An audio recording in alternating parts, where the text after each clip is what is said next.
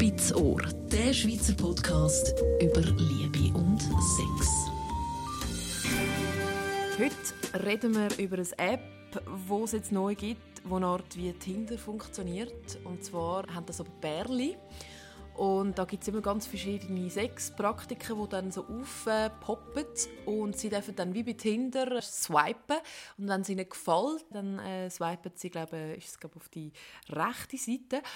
Wenn sie dann beide, zum Beispiel bei dieser Praktik, auf die rechte Seite swipen, dann gibt es ein Match. Und dann wissen sie beide gegenseitig, ah, das äh, findet er auch cool, zum Beispiel Kerzenwachs oder ich weiß auch nicht, äh, Handschellen oder keine Ahnung. Es gibt ganz verschiedene Sachen, die dort vorkommen. Und du, Dania, findest das mega geil. Ich habe gerade lachen, weil du hast gefunden, hä, wieso braucht es jetzt das gerade auch noch?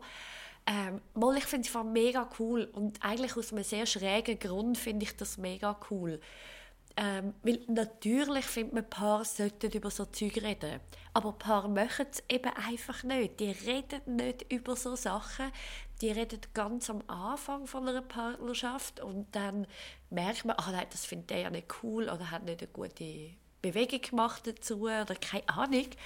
Und dann werden Paare beide egal, immer wieder schücher, immer wie schücher. Und sie sagen dann, ja, nein, aber was ist, wenn ich jetzt einen Wunsch habe, der dem anderen nicht gefällt und ah, ich will mir doch nicht äh, eine Abfuhr abholen. Und dann kommen so uh, viele eigentlich total blöde Gedanken, weil am Schluss einigt man sich im Paar sozusagen auf den kleinsten gemeinsamen Nenner.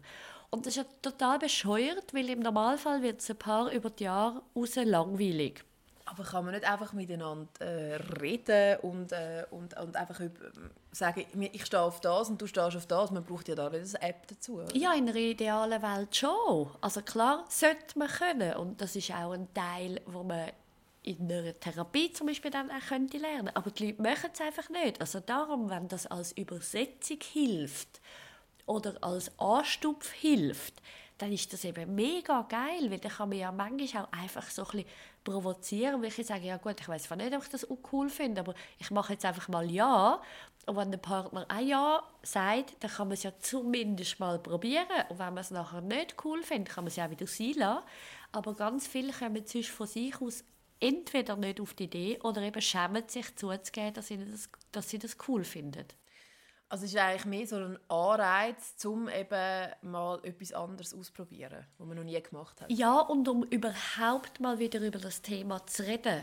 Oder? Weil auch wenn man sich noch so gerne hat, über den Sex, wirklich über Veränderung im Sex reden eben die wenigsten. Aber man kann das ja gleich machen. Also man kann ja mal im Bett liegen und sagen, sorry, äh, es ist so und so und so und so. Ja, Was ist daran so schwierig? Ja, eben, so bescheuert, dass es tönt. Es hat etwas mit Mut zu tun. Oder? Weil das Thema Sex, egal jetzt in welcher Form, ob Geschlechtsverkehr, ob mit Finger, ob mit Maul, ob mit Gegenständen, ob äh, nur schon sich zeigen, das hat extrem viel mit dem eigenen Selbstvertrauen zu tun, mit dem das Gefühl von sich bloßstellen, mit es ist etwas mega Intimes, wo man sich zeigt und zeigt heißt eben vor allem dann auch mit Sorge verbunden, sich eben schlecht zeigen, sich bloßstellen, sich vor einem anderen lächerlich machen. Und jetzt nehmen wir nur schon mal einen Lapdance oder einen, einen äh, Striptease oder so etwas. Und wir können sagen, ja, das ist ja noch nichts, aber es ist einfach viel, weil die meisten ziehen sich A, nicht so gern vor dem anderen aus, weil sie irgendwie denken, aha, mit meiner Figur ist irgendwie dieses und jenes. Und dann gibt es ganz viele, die so von sich finden, ja, ich kann ja gar nicht tanzen oder singen oder irgendetwas, sieht eh blöd aus und ich weiß ja dann nicht, was machen. Und dann ist die Schamgrenze so groß, dass sie es eben lieber nicht machen. Und darum so Mutmachgeschichten, wenn man dann eben mal anfängt, sich Mut zusammenzukratzen und das einfach zu machen, macht man im Normalfall die Erfahrung, dass es einem Partner, Partnerin eben mega gefällt. Also eben zum Beispiel so einen Lapdance für jetzt den Partner oder einen genau. Striptease, wo der Partner dann äh, total toll findet und man selber ein bisschen Mut braucht, um das zu machen. Und meistens braucht man für den Anlauf eben mega Mut aber nachher, wenn man machen, ist eben nicht. Aber jetzt, zum wieder zurückkommen zu dem App, das ist jetzt genau etwas, wo man vielleicht ohne indirekte Aufforderung wie nicht würde machen Und vielleicht zum Beispiel auch gewisse Praktiken oder, oder mal versuchen, Handschellen zu brauchen. man hat sich aber da nie getraut, zum Beispiel in den Shop zu gehen und Handschellen zu kaufen. Ganz genau. Also das ist eh lustig, so mit dem in Sexshop zu gehen. Vielleicht machen wir dann mal eine ganze Sendung mhm. dazu. Aber das ist auch so etwas, das ist auch wieder mit Mut und Aufforderung und so zu tun, weil ganz viele haben so Fantasien, was ihnen da in diesen Sexshops begegnet, wie schmuddelig oder gruselig oder komisch das ist.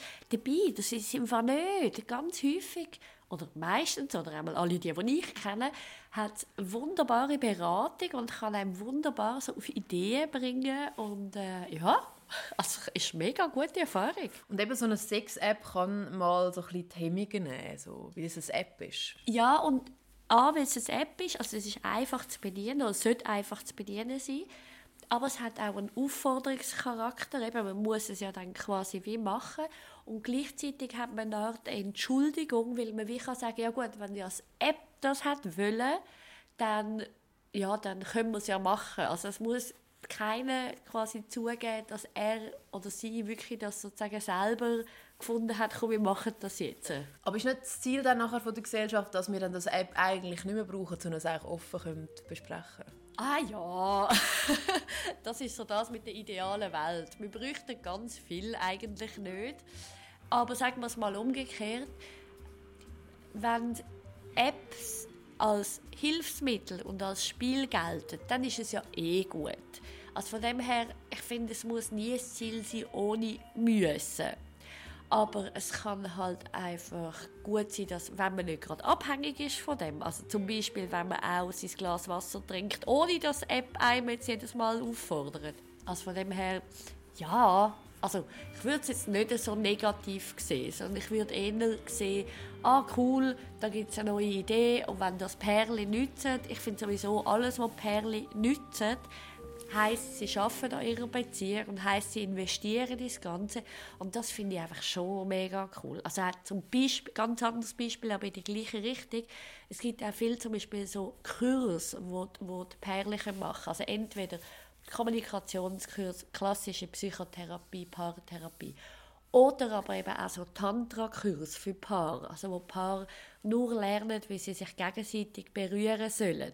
Da könnte man ja auch sagen, ja, komm, eigentlich sollte man doch wissen und ausprobieren und einfach mutig sein, den anderen zu berühren. Aber wenn es hilft, einem auf Ideen zu bringen und eigentlich auf Bewegungen oder Berührungen, wo man selber vielleicht gar nicht in seiner Kreativität hat, dann kann es einem ja auch viele neue Horizonte eröffnen. Also überall sonst gehen wir ja auch in Kurs. So eine App kann zum Beispiel so ein bisschen, eben, wenn ich jetzt das so ein bisschen zusammenfasse, denen helfen, die jetzt vielleicht Mühe haben, über ihre sexuellen Gelüste oder äh, über Sex zu reden mit dem Partner? Mm, ja, ich finde, das ist nur ein Teil. Zusammenfassend kann man sagen, so Apps helfen all denen, die entweder wieder Neues reinbringen ihr Repertoire vergrößern oder, wie du auch sagst, Hemmungen haben, aber auch super gesund funktionierende, gute, offene Paare, weil es einfach auch noch so einen Überraschungseffekt hat, sozusagen einen Aufregungseffekt, was kommt jetzt echt als nächstes auf mich zu. Also Dani Schiff dann approved Sex Apps. Absolut. Sehr gut. Das war es von der heutigen Folge und äh, das nächste Mal reden wir über Penis. Zwei Frauen über Penis in der nächsten Folge von Spitzohr. Spitzohr. Spitzohr. Der Schweizer Podcast über Liebe und Sex. Alle Informationen auch auf spitzohr.ch.